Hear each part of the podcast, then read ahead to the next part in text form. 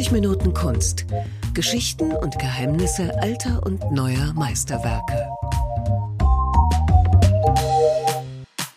Hallo und herzlich willkommen zum Podcast 30 Minuten Kunst. Mein Name ist Jens Trocher und ich bin heute zu Gast im schönen Apolda und werde von Dr. Andrea Fromm durch eine neue Ausstellung hier im Kunsthaus geführt. Guten Tag, Frau Fromm. Hallo, Herr Trocher, schön, dass Sie da sind. In Apolda ist zu Gast Marc Chagall. Und äh, wer den Namen schon mal gehört hat, erinnert sich vielleicht an mystische, farbenfrohe Bilder. Was gibt es in Apolda zu sehen? Ja, in Apolda haben wir was ganz Besonderes von Chagall und zwar sein druckgrafisches Spätwerk, das zu den berühmtesten der Welt gehört, also neben Picasso und Braque. Und wir haben hier über 70 Leihgaben aus dem ähm, Pablo Picasso Museum in Münster, die also Leihgeber dieser Ausstellung sind. Und ähm, ja, diese Werke sind etwas ganz Besonderes, weil wir haben äh, zahlreiche Unikate hier. Also es gibt eben nur ein Exemplar von diesem Blatt, was wir zeigen, und verschiedene Zustands- und Probedrucke, die eben auch selten gezeigt wurden. Sie haben es schon erwähnt, das sind Drucke. Ist das typisch für Chagall oder ist er eher der große Maler mit den Leinwänden? Natürlich ist Chagall in erster Linie der Maler, der Farbenmagiker, so kennen wir ihn. Ähm, dass er sich mit Lithografie und Holzschnitt beschäftigt, ist eine Besonderheit des Alterswerkes, denn als er 1947 aus dem Exil äh, aus den USA eben nach Frankreich zurückkehrte, beschäftigte er sich mit Druckgrafik und fand nochmal zu einer ganz neuen künstlerischen Sprache in der äh, Druckerei Morlot, wo eben auch Picasso und Braque und Matisse arbeiteten. Und hier fühlte er sich sozusagen pudelwohl, war gern unter den äh, Druckern und genoss das Leben, meinte, das sei ja wie bei Gogol hier und äh, ja, und hat einfach ganz, ganz viele Ansichten auch von Paris dort geschaffen. Also die ersten überhaupt Ansichten von Paris äh, im druckgrafischen Werk entstanden hier. Denn Paris liebte Chagall über alles. Sie hatte er seine wertvollsten Inspirationen und Begegnungen und ganz liebevoll nannte er Paris mein zweites Vitebsk, weil ja er sich genauso wohl fühlte dort wie in seiner Geburtsstadt Vitebsk in Weißrussland. Lassen Sie uns gleich mal über das erste Werk sprechen, was Sie ausgesucht haben für den Podcast. Ich sehe darauf eine Figur, dann auf einer Leinwand eine Figur und im Hintergrund ganz viele Menschen. Das Werk ist ungefähr, naja, so 50 mal 50 Zentimeter, kommt das hin? Circa, ja, genau. Also ein bisschen kleiner ist es schon. Also es ist 30 mal 30 Zentimeter circa. Genau. Und wir sehen dort ein Bild im Bild. Also das Bild heißt, äh, wie viele Jahre. Und als Chagall äh, eben zurückkehrte aus dem Exil nach Frankreich, hat er sich als Künstler nochmal ganz neu hinterfragt und ließ auch seine Vergangenheit nochmal Revue passieren. Er war ja mittlerweile über 60 Jahre und hatte ein, ein unheimlich bewegtes Leben geführt wird. Und hier verdichten sich nochmal all die Erlebnisse und auch nochmal die ganzen Einflüsse, die Chagall äh, lebenslang begleiteten und letztlich zu der Kunstsprache führten, die er letztlich ausgeprägt hat. Also sehr schön ist zu erkennen äh, die Arbeitsweise Chagalls. Also er lehnt sich an die Leinwand, auf der äh, eine Frau zu sehen ist. Und ersichtlich wird hier seine Beziehung zu seiner Frau Bella, also seiner großen Liebe, die in den USA 1944 leider verstorben ist an einer unbekannten Virusinfektion. Und Chagall hat sich ja häufig mit der Bella eben auch dargestellt. Und das wirkt aber alles so, als ob ähm, beide zusammen hier im Bett liegen würden, also ein Liebespaar, aber gleichzeitig ist er eben der Maler, er hält äh, Palette und Pinsel in der Hand. Und es zeigt sich sozusagen im Atelier, denn gerade in diesen späten Lithografien hatte die äh, ja, das, das Porträt und die Atelierbilder eine ganz besondere Bedeutung, also die er vielfach in seinen Themen halt aufnahm. Und ähm, ja, das Mystische wird hieran auch deutlich, also das Surreale, so könnte man es bezeichnen, wobei Chagall ja gesagt hat, ich bin ein realistischer Künstler, ich liebe die Erde. Und als man ihn 1924 in die Reihen der Surrealisten aufnehmen wollte, hat er dies abgelehnt und hat eben gesagt, er hätte auch ohne Freud immer sehr gut geschlafen, weil ähm, all das, was wir so als mystisch oder fantastisch bezeichnen, das hat er ja auch tatsächlich erlebt. Also Chagall wuchs ja in Weißrussland auf, in eine jüdisch-chassidische äh, Familie.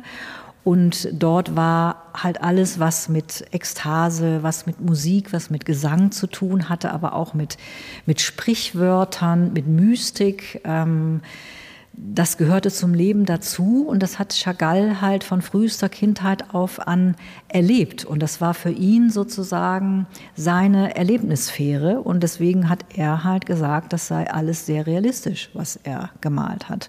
Und das sehen wir eben äh, sehr schön auch äh, auf diesem Bild, wie sich das alles verdichtet und zusammenfügt. Sie haben gerade gesagt, dass es eigentlich ja fast eine Liebesszene im Bett ist, aber es sind ja noch jede Menge Menschen im Hintergrund und auf der linken Seite das könnte ein Fenster sein. Ja, also Chagall hat häufig, ähm, also das Fenster zur Welt oder die Leinwand, das war für Chagall halt ähm, auch dasselbe eigentlich. Äh, und wir sehen hier, wie er Mystik und Fantastik auch mit Kubismus letztlich verschmelzen lässt, also die vierte Dimension. Dieser Begriff kam ja damals auf und auch Picasso und Braque haben sich damit beschäftigt und bei äh, Chagall ist es dann so eine, eine vierte geistige Dimension, die in diesem Bild sichtbar wird. Und wir sehen, wie auch ähm, Innenräume und Außenräume letztlich äh, bei Chagall vielfach verschmelzen. Also die beiden, also diese intime Szene, die wir da ja sehen, wird begleitet im Hintergrund durch eine Menschenmasse, die sich ja eigentlich im Außenraum äh, befinden müsste. Aber wir haben es hier ja mit einem Innenraum zu tun, wie man eben auch an dem Fenster sieht. Und so verschmelzen halt innen und außen bei Chagall sehr häufig. Vielfach ist es auch so, dass Chagall das, was er auf der Leinwand abbildet, also in einem Bild im Bild, dass sich das doch unterscheidet von dem, was äh, um ihn herum passiert. Also normalerweise zeichnet ein Maler ja das, was er neben sich stehen hat, ein Modell oder ein, ein Blumenstrauß. Und bei Chagall ist es halt immer etwas anderes. Also das Motiv unterscheidet sich immer auf der Leinwand von dem, was ihn so gerade umgibt. Praktisch ein mystischer Realist. Ja, genau, könnte man so sagen, ja. Bevor wir über das nächste Bild sprechen, würde ich gerne wissen, wie funktioniert eine Lithografie, wenn Sie das für den Laien kurz erklären können. Die Lithografie wurde Ende des 18. Äh, Jahrhunderts von Alois Sennefelder erfunden. Und zwar braucht man dazu einen Sollenhofer Schieferstein, den es nur in Bayern gibt. Auf einem anderen Stein funktioniert das nicht. Äh, der wird vorher präpariert, das heißt abgeschliffen. Und im Grunde genommen basiert die Lithografie auf der Abweisung von Wasser und Fett. Also der Vorteil ist, ähm, dass der Künstler direkt auf den Stein malen kann mit unterschiedlichen Materialien. Nachdem der Künstler auf diesen Stein gemalt hat, äh, wird das mit Salpetersäure fixiert. Und danach wird Gummi Arabicum draufgegeben, also in dünnen Schichten natürlich immer. Und das Gummi Arabicum hält nur an den Stellen, wo die Zeichnung eben nicht ist. Und insofern, äh, wenn man es dann druckt, kann man natürlich die Fläche nur abdrucken, auf denen gemalt wurde. Das habe ich verstanden. Jetzt hat er da eins oder 1000 gedruckt dann? Nein, also äh, Chagall hat immer wenige äh, Abzüge gemacht, also limitierte Abzüge. 50 war eine Höchstzahl, die, die Chagall gemacht hat. Also, und von vielen Drucken, die wir halt hier haben, existieren auch nur hm, zwei bis zehn. Ne? Und oft, also wir haben sieben Blätter hier, die unikat sind. Toll. Toll ist auch das nächste Bild. Den Titel hatten wir noch nicht erwähnt. Dem anderen Licht zu. Jetzt wird es wirklich etwas, ja, geheimnisvoll und auch die Figuren sind geheimnisvoll. Ein Mensch sitzt vor einem Spiegel. Darin spiegeln sich wiederum zwei Personen und von oben kommt, ja fast typisch für Chagall, ein Engel. Ja, die Engel äh, sind auch sehr allgegenwärtig im Werk äh, Marc Chagalls. Ist natürlich auch ein christliches Symbol, hat aber auch wiederum zu tun mit seiner eigenen Geschichte, die ganz am Anfang seiner künstlerischen Laufbahn stand. Ähm, Chagall besuchte ja die jüdische Kunstschule in Vitebsk, in seinem Geburtsort bei Jehuda Penn und wechselte dann äh, nach St. Petersburg zu Leon Baxt und dazwischen hat er noch eine andere Schule besucht in St. Petersburg und das Leben, das sich für Chagall da gestaltete in dieser Zwischenzeit, war sehr ärmlich und oft musste er ein Bett in so Massenunterkünften mit einem Arbeiter teilen. Und da hatte er des Nachts einen Traum. Und da erschien ihm ein Engel und das Zimmer war durchflutet von Licht. Und ähm, also Chagall hat das eben gespürt, ganz doll. Und das hat ihn sehr bekräftigt, äh, seine künstlerische Laufbahn doch weiter zu gehen, obwohl er sehr ärmlich war und ähm, dem Ganzen vielleicht auch wenig Zukunft beigemessen hat. Und das Tolle war, dass er eben danach gleich zwei Mäzene fand, die ihn unterstützt haben. Und dabei, darunter war eben ein Rechtsanwalt, der hat ihn angestellt äh, als Bediensteter in seinem Haus. Die, die durften also die Juden anstellen. Und ähm, er hatte da eben sein Auskommen dann. Ne? Er hat dort Nahrung bekommen und genau und konnte da eben weiter malen und so leben, wie, wie er das gerne wollte. Ne? Genau, und das ist eben dieses Engelmotiv, was immer auch mitschwingt, also diese, diese Hoffnung, äh, die es gibt, trotz dem Tragischen im Leben, was Chagall ja auch zuhauf erlebt hat. Und ja, wir sehen hier Chagall eigentlich wieder in einem äh, Autoporträt, das heißt in einem Selbstporträt, vor der Leinwand sitzen eben als Maler und von hinten kommt eben dieser Engel und ähm, es handelt sich bei der Lithografie dem anderen Licht zu um die letzte Lithografie, die Chagall geschaffen hat. Und wahrscheinlich befindet er sich schon in einem Zwischenreich, in einem geistigen Zwischenreich, wo er langsam Abschied vom Leben nimmt und sich einem einer anderen Welt vielleicht zuwendet. Ja, genau. Ich habe nicht richtig hingeguckt. Ich habe es für einen Spiegel gehalten. Sie sagen, es ist eine Leinwand. Was mich etwas irritiert, Chagall kommt aus einem jüdischen Elternhaus und verwendet christliche Symbolik. Ja, Chagall ähm, war ein Freigeist, äh, trotzdem er im Judentum groß äh, geworden ist. Er war kein bekennender religiöser Mensch, also seine Religion war eigentlich seine Kunst. Er hat seine Malerei als Gebet bezeichnet und er war ja auch später für unterschiedliche Auftraggeber äh, tätig. Also auch, er hat ja neben diesen späten druckgrafischen Arbeiten auch sehr viel im Alter an Glasfenstern gearbeitet für unterschiedliche Kirchen und also er war nicht christlich oder, oder, oder jüdisch gebunden bei unserem kleinen Rundgang vor der Aufnahme habe ich gedacht, das ist seine Frau, aber der Titel und Sie werden mich gleich berichtigen. Nein, es ist wieder Chagall selbst, also wieder in einem Autoporträt oder in einem Selbstporträt dass er variiert hat. Also wir haben hier vier Zustandsdrucke desselben Motivs. Daran kann man sehr schön sehen, äh, wie Chagall gearbeitet hat, dass er eben Dinge wegnahm, hinzufügte und eine unglaubliche spielerische Freude auch dabei hatte, Motive zu erfinden, also beziehungsweise aus Klecksen Tiere zu machen etc. Also er war wie ein verspieltes Kind. So hat man auch in, ihn in der Druckerei Morlot beschrieben. Also der Drucker von Picasso hat ihn vielfach so beobachtet beim Arbeiten und ähm, hat eben diese Freude Chagalls auch da festgestellt. Also der Henri Duchamp, Chagall selbst arbeitete ja eng mit Charles Solier zusammen. Das war sein Drucker und die beiden waren eben auch ein sehr eingespieltes Team. Also Solier brachte ihm auch Druckplatten oftmals an die Côte d'Azur. Also er lebte ja zuletzt in St. Paul de Vence. Und dort arbeitete eben Chagall auch in seinem Atelier äh, auf diesen Druckplatten oder auf Umdruckpapier. Und so ging das halt immer hin und her. Genau, und man, man sieht eben sehr schön, wie er variiert und wie er seine Motive auch einfügt. Also wir finden eben auch viele Tiere in der Lithografie. Auch deshalb, es erinnerte ihn ja auch an sein äh, Leben in Vitebsk. Dort ja, lebte er auch auf dem Bauernhof zum Beispiel seiner Großeltern mit Tieren zusammen, ganz eng, wie das eben damals üblich war genoss dieses, dieses äh, vitale Leben auch äh, der Chassidim, also die Feiern und äh, die Essen, die dort stattfanden, den Gesang, die Musik.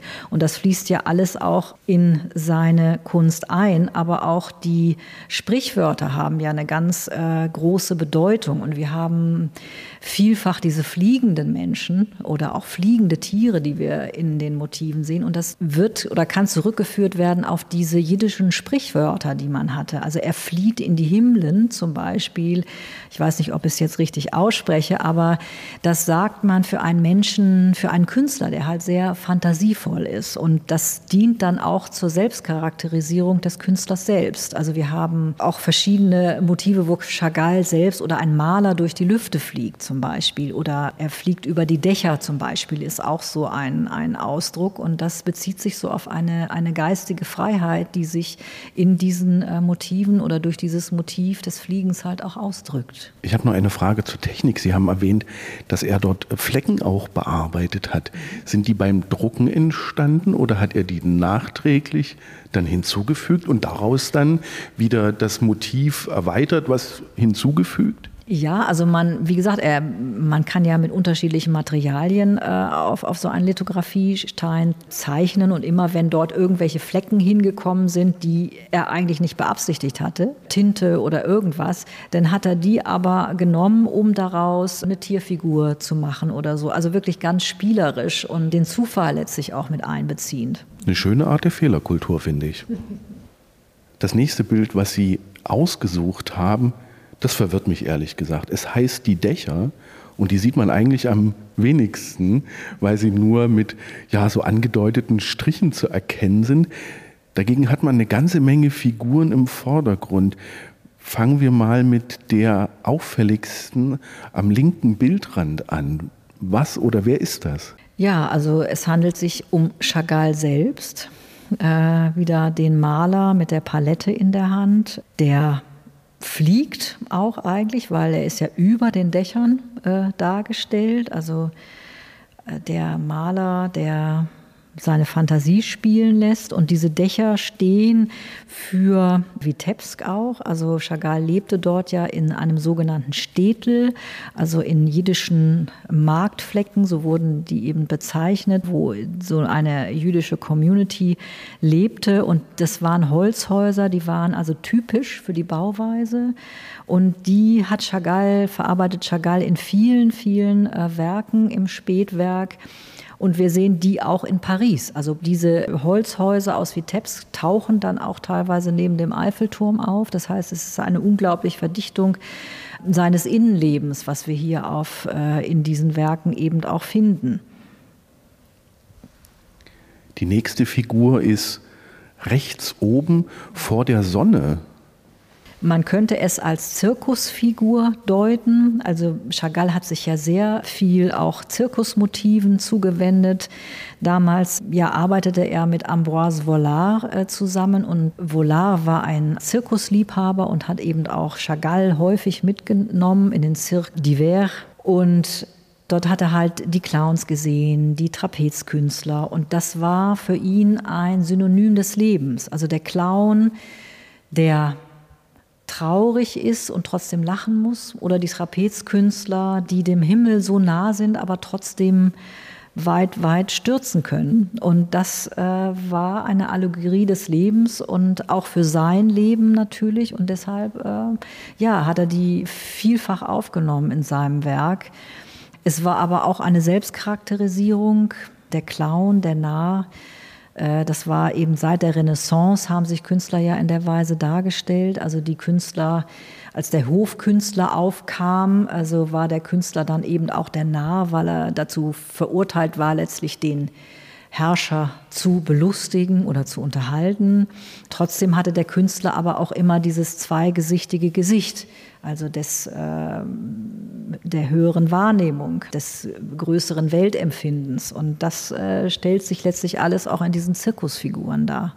Wie Sie das erklärt haben, habe ich die ganze Zeit nach einem Wort gesucht. Jetzt habe ich es. Einfach zauberhaft, dieses Bild. Ja. War er nach seiner Rückkehr aus den Vereinigten Staaten, als der Zweite Weltkrieg vorbei war, jemals wieder in seiner alten Heimat?